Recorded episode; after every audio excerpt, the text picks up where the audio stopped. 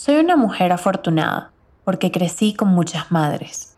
Con mi abuela, que siempre ha sido un rol fundamental en mi vida y mi formación, a la que leí los buenos días y las buenas noches todos los días durante mi niñez y adolescencia. Con mi madrina, mi ejemplo a seguir y mi brújula cuando me he sentido perdida.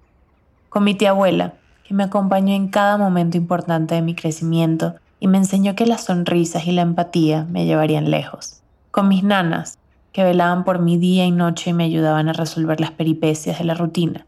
Y con mi mamá, mi primera compañera, que me recibió en su vida con apenas 18 años, siendo ella una niña también, y necesitando toda la ayuda que pudiera recibir para mantenerme sana, fuerte y aquí, viva. Cada mano por la que pasé, cada madre que me protegió, son la razón de que hoy yo esté aquí y les pueda hablar. Mis papás me recibieron muy jóvenes, sin experiencia, con pocas herramientas emocionales y sin ningún tipo de preparación para hacerse cargo de la vida de otra personita. Fueron aprendiendo sobre la marcha, se equivocaron miles de veces, pero lo hicieron. Aprendieron a ser padres y con ellos yo aprendí a ser hija. Siempre pensé que ser madre era algo que tenía que pasar sí o sí. Estudiar, casarse y tener hijos. El ciclo inevitable de la vida. El mismo ciclo que de una u otra manera me trajo aquí a mí. Pero luego crecí y me pregunté muchas cosas una y otra vez.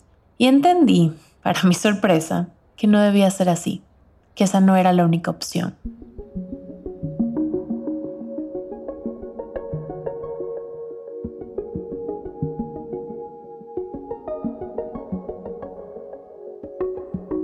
Mi nombre es Luisa Cárdenas y en el episodio de hoy de mi podcast quisiera que hablemos sobre un tema que es particularmente controversial, debatido, opinado, hablado definitivamente, y que es tan común como el aire que respiramos, pero que al mismo tiempo también es complicado de abordar. La maternidad. Aceptarla, rechazarla, escogerla, quererla, esperarla, buscarla, pausarla. ¿Es nuestro destino como mujeres? ¿Es nuestra decisión? ¿Es solo nuestra o también de los demás? Hablo de este tema casi a diario con mis amigas y con mis personas más cercanas, pero también lo he hablado antes con ustedes, la audiencia de este podcast, y con los que comparto en social media. Fijo, cuando abro mi Instagram para preguntas, siempre un par de personas, incluso a veces muchas, me preguntan sobre la maternidad para mí, sobre mi madre o sobre mis deseos de tener hijos, la inexistencia de una o el futuro que podría tener. Luisa, ya tienes casi 30, porque no tienes hijos. ¿Tú y Andrés han pensado en tener hijos? ¿Congelarías tus óvulos para cuando decidas tener hijos? Y algunas no son preguntas, sino simplemente comentarios sobre los bonitos que serían mis hijos o lo maternal que me puedo ver yo con otros niños. Y no me molesta, no me hace ruido, sé que son preguntas que vienen de la curiosidad, comentarios que vienen de un buen lugar en general. Soy afortunada de rodearme de una comunidad de personas que en su gran, gran mayoría son respetuosas. Pero sé que hay una inquietud, que a mi edad y con mi relación de hace tanto tiempo, la gente se puede preguntar esto o aquello. Y así como personas extrañas a mí se lo pueden preguntar, pues yo también me lo pregunto. Es un tema que está presente en mi vida constantemente y que la verdad me gusta que sea motivo de exploración, de dudas, de opiniones, de análisis, porque significa que es importante, que no se toma por hecho, que se analiza y se discute.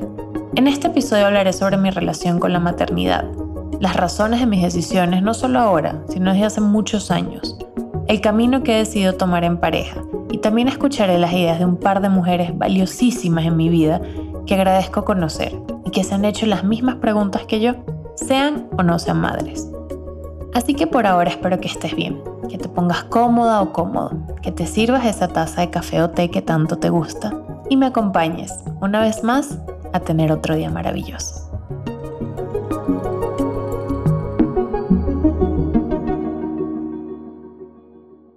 Antes de comenzar, obviamente, tengo que darles las gracias por estar aquí y escuchar este podcast desde hace un año. Un año ya. Es increíble. Gracias por sus comentarios, likes, descargas, shares, por todo, por compartir este proyecto con tanta energía, con tanta alegría. Espero que ustedes también les esté haciendo este bien.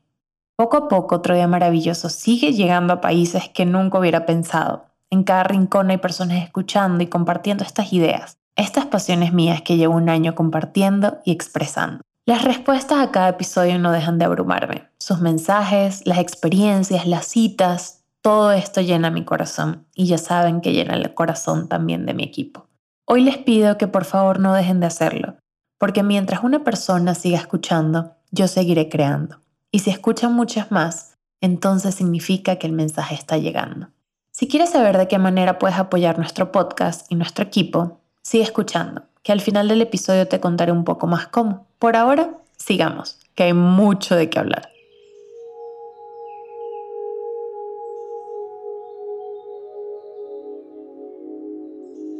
Aunque mis papás me tuvieron muy jóvenes y aunque definitivamente no vine de un embarazo planeado, el deseo de tenerme y de cuidarme existió desde el día uno, tanto para mi papá como para mi mamá y como para todo el resto de mi familia. No fui planeada, pero fui deseada, y ojo aquí con esta diferencia. La idea de mi pura existencia, y aunque viniera de dos adolescentes, y aunque todo parecía ir en contra, fue apoyada y querida desde el primer momento, porque así lo decidieron mis papás, tenerme, ser padres, criarme, enseñarme, amarme. Hubieran podido tomar otra decisión y hubiera sido aceptada también porque era de ellos y de nadie más, pero en cambio nací y me llenaron de todo el amor que tenían para dar y lo siguen haciendo.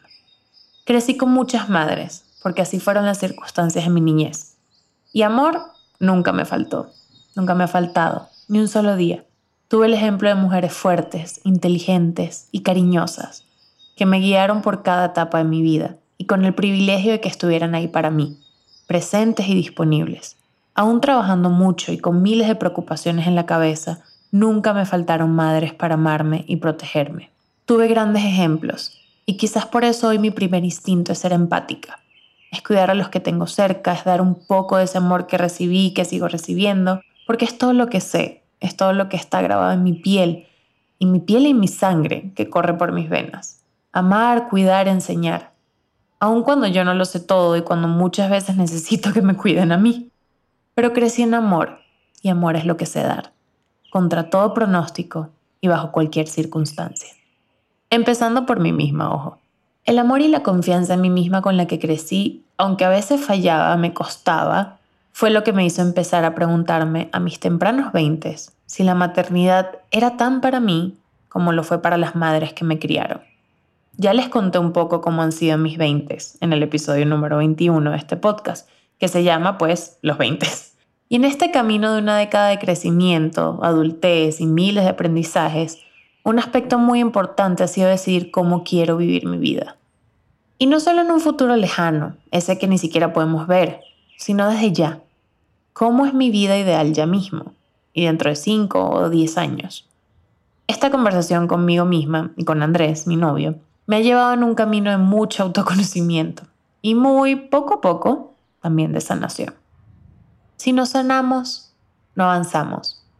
Si hay partes de nuestras vidas que nos pesan y nos causan angustia, aunque parezca que estamos yendo hacia adelante, siempre hay un paso atrás que nos está reteniendo. Y así ha sido el proceso que he pasado para entender qué tipo de vida quiero vivir, lo que me hace genuinamente feliz, lo que espero todos los días, los deseos con los que veo el futuro y el tipo de relación que quiero cultivar. En mi sanación he pensado mucho en mi familia, en lo afortunada que siempre he sido de tenerlos, pero también en lo que fallaron y en lo que me ha costado entender. He pensado mucho en mi propia mamá, que me tuvo tan pero tan joven entenderla, ponerme en sus zapatos, sanar las barreras que pudiera tener nuestra relación, pero sobre todo he pensado mucho en lo que conlleva ser madre. En mi vida me he cuestionado muchas cosas, pero quizás ninguna tan importante como esta. Y agradezco que pueda ser así, que únicamente dentro de mí esté la decisión de si quiero algo o no, si estoy lista para algo o no, sobre todo cuando este algo es permanente, como lo es la maternidad.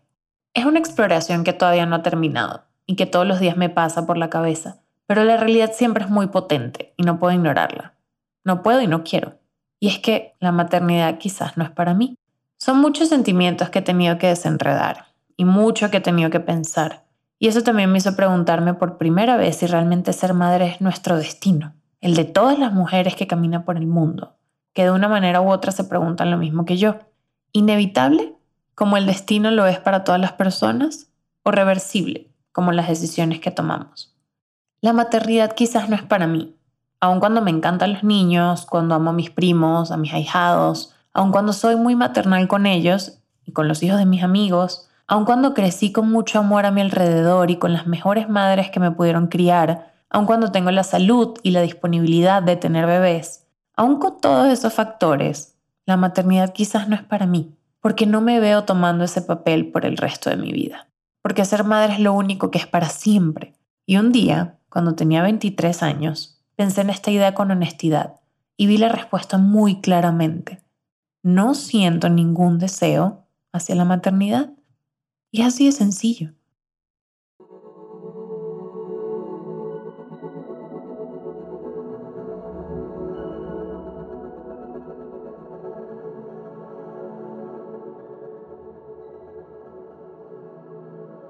Quiero que escuchen ahorita a Mariana. Mariana es de mis mejores amigas, tiene un bebé de casi dos años y está embarazada del segundo. Una madre con todas las letras y que tiene mucho que aportar a esta conversación.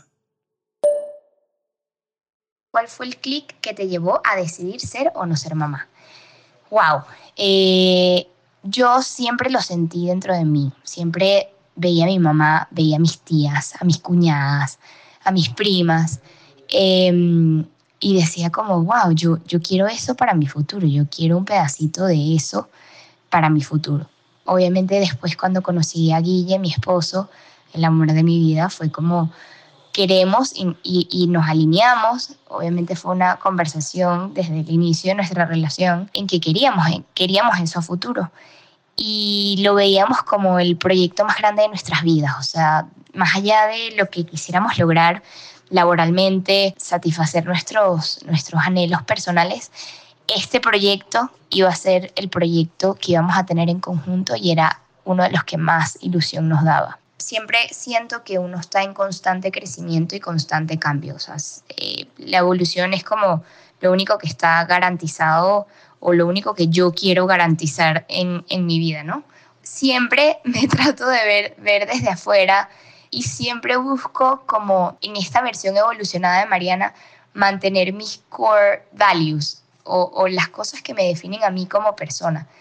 Y mm, mis gustos, mis pasiones, a veces obviamente en este tema de la rutina se olvida porque, bueno, tienes menos tiempo, tienes, eh, hay cosas que, que incluso hasta puedes sentir hasta un poco de culpa en si me dedico tiempo o no, pero luego de que lo haces, eh, estás ahí en el momento disfrutando, ya sea con amigas, ya sea con peluquería o leyendo o haciendo ejercicio, te das cuenta que para poder mantener ese balance o para poder dar lo mejor de ti a tu hijo, a tu esposo, es importantísimo que te cuides a ti, porque si no, no das la mejor versión de ti. ¿Qué legado quieres dejar en tus hijos?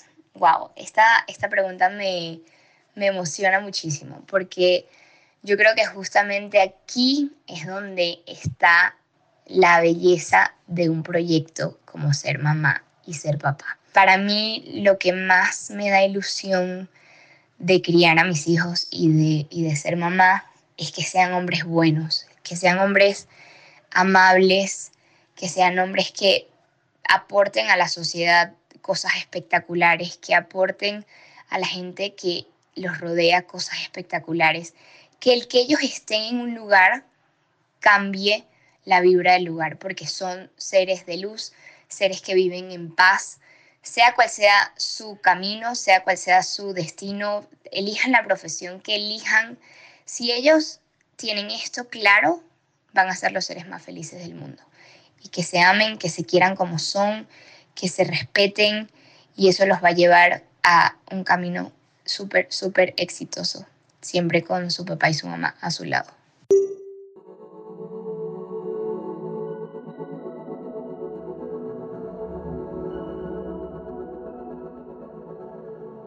Me da curiosidad cómo las decisiones que tomamos las mujeres son motivo de tanta interrogación por la sociedad, por los amigos, por nuestra propia familia. Si cambiamos nuestro color de pelo, si subimos o bajamos de peso, si nos vestimos de cierta manera. Y los ejemplos son infinitos, que por cierto ya hemos hablado mucho de estos temas en otros episodios. Crecí sabiendo y escuchando a mi alrededor que las mujeres sin hijos eran tratadas diferentes, eran cuestionadas, criticadas, estudiadas por los demás como si fueran una particularidad. Y pensando en eso, me daba temor, mucho temor, hablar con otras personas sobre mi decisión, sobre todo con otras mujeres de mi edad. Me daba miedo ser juzgada y tachada de egoísta. Y la única persona con quien lo hablaba abiertamente era con Andrés, mi novio, porque además era y es un tema que nos implica directamente a los dos, a nadie más. ¿Y cuál ha sido la respuesta de Andrés? Se preguntarán. Me lo preguntan mucho. Pues apoyo, apoyo incondicional. Es la decisión de dos personas porque es la vida que estamos creando juntos. Y desde el primer día me escuchó, me entendió y me apoyó. Sus ideas sobre la maternidad están bastante en la misma página que yo. Y no fue difícil que nos apoyáramos en esta decisión. Antes que nada, él y yo somos la familia que queremos ser y ponernos mutuamente ante todo lo demás es nuestra prioridad. Sin embargo, aun cuando me daba temor, en algún punto me atreví a empezarlo a hablar con otras personas. Algunas amigas cercanas, con mi madrina y luego mi abuela, que me daba tanto miedo hablarlo con ella, al ser de otra generación y tener una idea completamente diferente al respecto. O al menos eso pensaba yo, pero me sorprendió. Pensaba que me iba a juzgar, pero en cambio su respuesta fue todo lo contrario. Me dijo que apenas estaba poniendo un pie en la juventud, pero que era una mujer independiente y que luchaba por tener las cosas claras por mí misma. Me dijo que si mi idea era no casarme o no tener hijos, era lo que yo quería, y no lo que los demás imponían en mí, porque no era lo que yo había visto. Aplaudió mi visión de vida, las decisiones que me llevaron hasta ahí, y luego me dijo, textualmente, ese es el trabajo de unos padres, hacer que sus hijos sean lo suficientemente independientes para defender sus ideas y ponerlas en práctica. Y no solamente sus ideas de ser autosuficientes en un sueldo o algo así, sino sus ideas en todos los sentidos de la vida. Y se me quitó, se me quitó el miedo, así de sencillo. El miedo a ser juzgada, a ser criticada, el miedo a plantarme ante mis decisiones, porque sabía que el apoyo más importante lo tenía. Y de alguna manera eso me hizo entender también que con o sin apoyo mis ideas eran válidas y mis decisiones respetadas. Poco a poco fui compartiendo de forma más casual que tener hijos no estaba en mis planes de vida. La respuesta de los demás solía ser la misma. Eso dices ahora que estás joven. Luego vas a cambiar de opinión. Si no los tienes ahora, te vas a arrepentir. ¿Y qué vas a hacer sin hijos? ¿Quién te va a cuidar cuando seas anciana? Y aún con toda la confianza que sentía en mi decisión, admito que al principio estas preguntas sí me dejaban pensando. Y está bien, porque al más pensarlas, más encontraba las respuestas que estaba buscando. Respuestas que solo me competían a mí y a Andrés, y más en el fondo a mí. Y el resultado era el mismo. El deseo seguía sin estar en mí. Luego me empezó a molestar que personas externas minimizaran mis decisiones personales. La pregunta que más me indignaba y la verdad todavía me molesta es, ¿quién te va a cuidar cuando seas anciana? Porque al hacerme entendía que esa persona pensaba en los hijos como una herramienta para la vejez, en las responsabilidades que querían echar en ellos más adelante. Y aunque a mí me podían llamar egoísta, creo que así dejaba muy claro cuál era el real egoísmo. Hoy en día intento ver estos cuestionamientos con más empatía, en el momento tenía la confianza en mi decisión, pero igual me hacía ruido que me dijeran esas cosas. Ahora pienso que las personas que cuestionan tanto la vida de los demás en realidad también se están cuestionando la suya y que nunca nadie les enseñó a no preguntar lo que no debían o lo que simplemente no era su problema. No todos los comentarios son iguales. Existen tantas opiniones como personas en el mundo y también recibo mucho apoyo de personas que entienden mi posición. Pero con el tiempo y la vida vivida, la pregunta sigue teniendo la misma respuesta. No, la maternidad no despierta una necesidad en mí.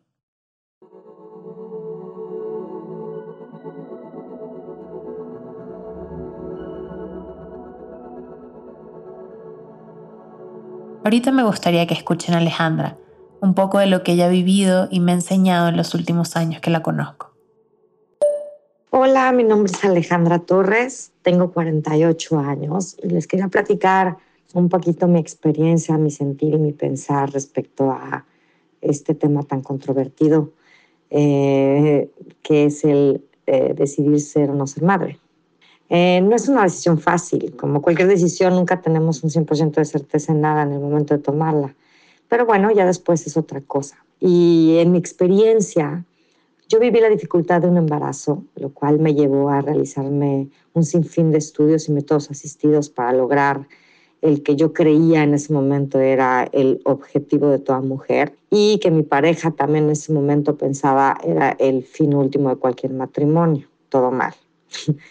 Eventualmente tuve dos embarazos que no llegaron a término y lo que me sorprende y me parece increíble es la obsesión que nos generan las expectativas sociales, las familiares las de pareja que como consecuencia me hicieron intentar métodos alternativos y someterme por años a diversos procedimientos de infertilidad para cumplir con ciertos objetivos o estándares socialmente aceptados. En todo mi proceso siempre, siempre tuve a mi lado a mi familia y amistades muy cercanas. Eso me ayudó muchísimo y me sirvió mucho contar con la empatía y apoyo de todos ellos en todo momento, tanto para el, cuando elegí eh, querer embarazarme como cuando elegí que no quería ser madre. Y es en ese momento que sentí esa paz que la verdad no encontraba porque sentía que debía de cumplir con algo que pues la verdad es que no estaba segura de querer. Y es curioso porque en un inicio me costaba mucho hablar del tema.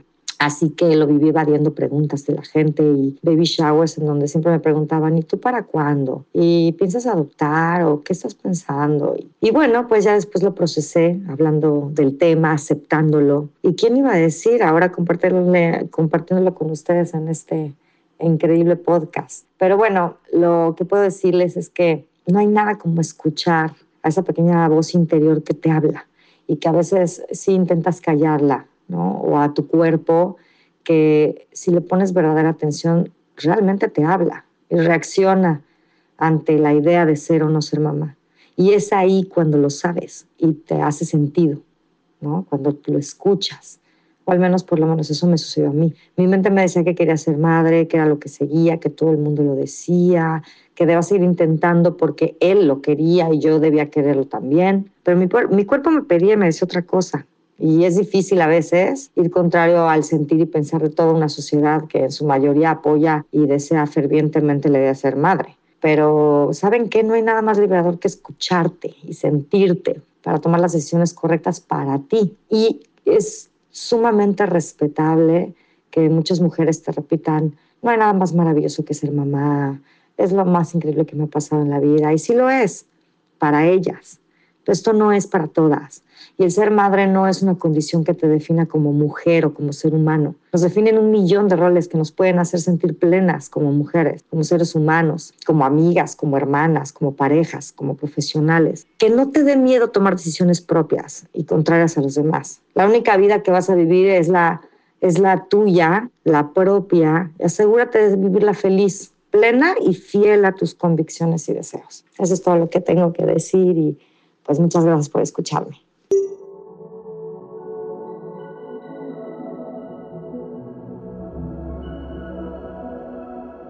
Siempre digo que esta decisión no está tallada en piedra.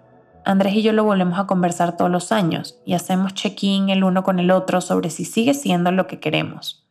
Sobre todo en el último año, que muchos de nuestros amigos han tenido bebés y nos hemos visto más rodeados de niños y dinámicas diferentes en nuestras vidas.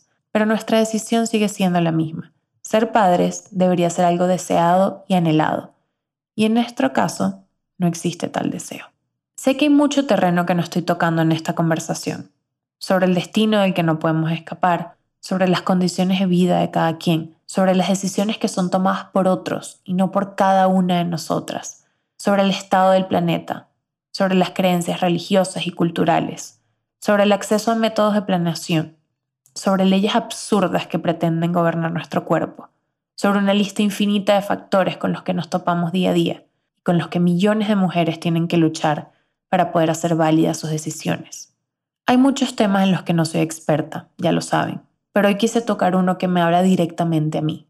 Y es esta diferencia entre lo que está escrito para nosotros y lo que decidimos por nuestra propia cuenta.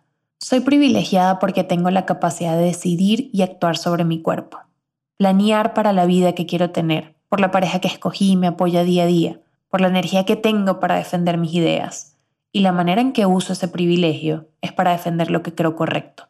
Y lo que creo correcto es que cada quien, cada mujer pueda decidir por sí misma lo que quiere y lo que no. Defiendo a mis amigas que anhelaron siempre ser madres y hoy tienen bebés sanos y fuertes, aún con lo mucho que han cambiado sus vidas, con lo cuesta arriba que ha sido y las noches de sueños que les ha costado, pero son felices porque así querían que fuera. Defiendo a las mujeres que, como yo, deciden que los bebés no están en sus planes de vida y se dedican a crecer en pareja o soltería, profesionalmente, en comunidad. Defiendo a las mamás que tienen hijos que nacieron de otras mujeres. Aplaudo su decisión tan feroz de ser madres que lo son aunque sus cuerpos no podían hacerlo por ellas. Defiendo que cada quien decida por sí misma y espero que poco a poco la sociedad entera vaya entendiendo que honestamente ese no es problema de más nadie. Siempre pienso en una amiga muy querida que hace varios años tuvo un bebé, un bebé buscado, soñado, anhelado y amado, desde el primer día de su existencia. Aún así el embarazo fue complicado. El proceso posparto también lo fue, y la adaptación a esta nueva vida en familia y como madre lo fue aún más. Un día estábamos hablando sobre todo esto y me confesó que era difícil, muy difícil. Amando a su bebé y protegiéndolo con todas las fuerzas que tenía, seguía siendo difícil. Y luego me dijo, textualmente, imagínate si no lo hubiese deseado. En esta frase tan corta entendí no solo la importancia del deseo, sino también de dimensionar el nivel de responsabilidad que se adquiere al tener un bebé. Un bebé que no siempre será un bebé, que va a crecer dependiendo 100% de ti, que sus valores, fortalezas y debilidades se desarrollarán en gran parte por la forma en la que lo eduques y le trates.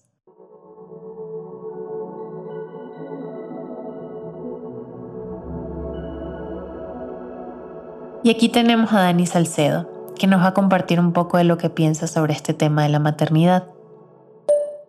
¿Cuál fue el clic que te llevó a decidir ser o no ser mamá? Bueno, siempre supe que quería hacerlo, lo veía muy lejano, eh, pero unos amigos muy cercanos nuestros tuvieron una bebé hace un año y medio y yo me embrutecí con esa niña. Y ahí como que se empezó a despertar un sentido de maternidad extraño en mí y dije, estoy lista. Creo que nunca volvería a ser la misma persona empezando porque el tiempo ya no es de uno y el tiempo ya no existe. Em, el tiempo pasa a ser del bebé completamente. Laboralmente ha sido un reto para mí porque antes tenía toda la disponibilidad de tiempo en mi trabajo y ahora me ha tocado compartirlo, pero creo que, creo que nunca me terminaré de adaptar en realidad, simplemente acostumbrarme a una nueva realidad. La verdad me limito mucho a pedir opiniones soy, soy muy cuidadosa con, con, la información, tanto como la que doy como la que recibo, y me guío muchísimo de expertos. En realidad no soy de las que va pidiéndole consejos ni a familiares ni amigos. Tomo cursos de todo, todo el día. Y cuando la gente me da opiniones no pedidas, la mayoría las descarto. No, no tomo muchas. Soy demasiado rigurosa con el tema de la información y más que todo en bebés me he dado cuenta como mamá que, digamos que si yo tenía cosas por sanar, lo he logrado o lo lograré junto con mi hijo, porque se despierta un sentido de maternidad y un, se, despierta algo en uno que uno jamás ha, sentido y jamás entiende que va a llegar a sentir. Eh, pero definitivamente hay otro tipo, digamos, de, de factores o de traumas que, que, que quizás no van de la mano de la maternidad y no se puede hacer una sanación paralela. ¿Qué legado quieres dejar a tu hijo? Siempre lo hablo con mi esposo y nosotros todo el día decimos, nuestra misión en la vida es crear un buen ser humano, o sea, una persona como buena de espíritu, de alma, una persona, ¿saben? Esa gente que uno ve, que uno conoce y uno dice, esta persona es buena, es un, buen ser humano, em, que respete, que entienda, digamos, que, que, que la vida es de disfrutar sin tener que pasar por encima de nadie, pero principalmente, o sea, si me toca describir como en general lo que quiero lograr, es criar un buen ser humano.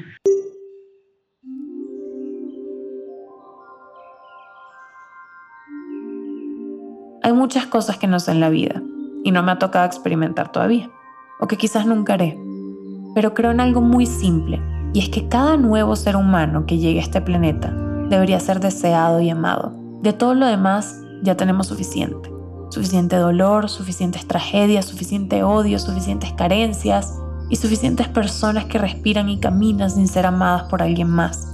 Personas chiquitas y personas muy mayores. Y creo que nadie más debería venir al mundo sin ser deseado. ni una sola persona más. Por mi parte, no temo sentirme incompleta, porque sé que nada fuera de mí puede completarme. No temo ser menos mujer, porque sé que la maternidad no define a nadie. Y no temo ser juzgada, porque sé que no soy egoísta. Sobre mi futuro, ya veremos.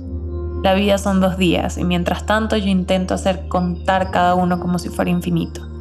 Tengo mi familia, a mi Andrés, a mi Argus, a mis padres, a mis sobrinos, de sangre y adquiridos, a mis amigos. Tengo mis sueños, mis planes, mis esperanzas y mis ideas de cómo hacer el mundo un lugar un poquito mejor de lo que era cuando llegué aquí. Para ti, espero que hoy y mañana decidas por ti misma.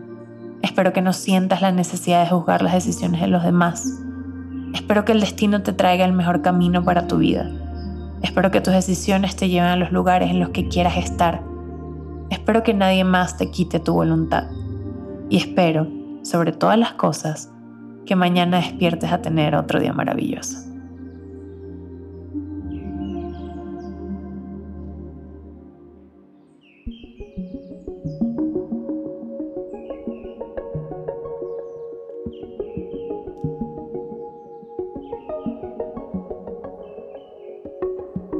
Una vez más, te doy las gracias por estar aquí y escucharnos, no solo hoy, sino desde hace un año que empezó este proyecto.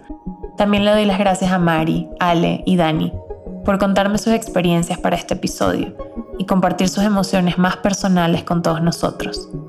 Mi nombre es Luisa Cárdenas y este es mi podcast Otro Día Maravilloso. Si disfrutaste este episodio y el tema del que hablé, te invito a que escuches otros episodios que pueden ser cercanos a tus intereses, como el número 15 sobre expectativas, el 14 sobre vida en pareja, el número 4 sobre comparaciones o el 22 sobre amor propio. Otro Día Maravilloso es una producción independiente de Aticolab. Somos un equipo pequeño que trabaja todos los días por llegar a más personas, así que te agradecería muchísimo si pudieras apoyarnos compartiendo los episodios que te gusten en redes sociales. Puedes suscribirte desde la plataforma que lo escuches, sea Spotify, Apple Podcasts, Amazon Music o Google Podcasts, o también en mi canal de YouTube. Si nos dejas una reseña y una valoración, sería también increíble.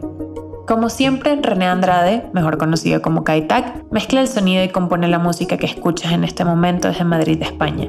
Gaviche Sinestrada diseña toda la hermosa imagen que nos acompaña desde Buenos Aires, Argentina. Claudia de Lima crea todo el contenido de TikTok que sigues en nuestras redes de Caracas, Venezuela. Y Oriana Mata produce cada episodio conmigo desde Monterrey, México, para que semana a semana podamos seguir creando un contenido más cercano a mis pasiones pero también más cercano a ti. Espero que tengas una bonita mañana, tarde o noche y nos escuchamos en un próximo episodio. Bye, besos.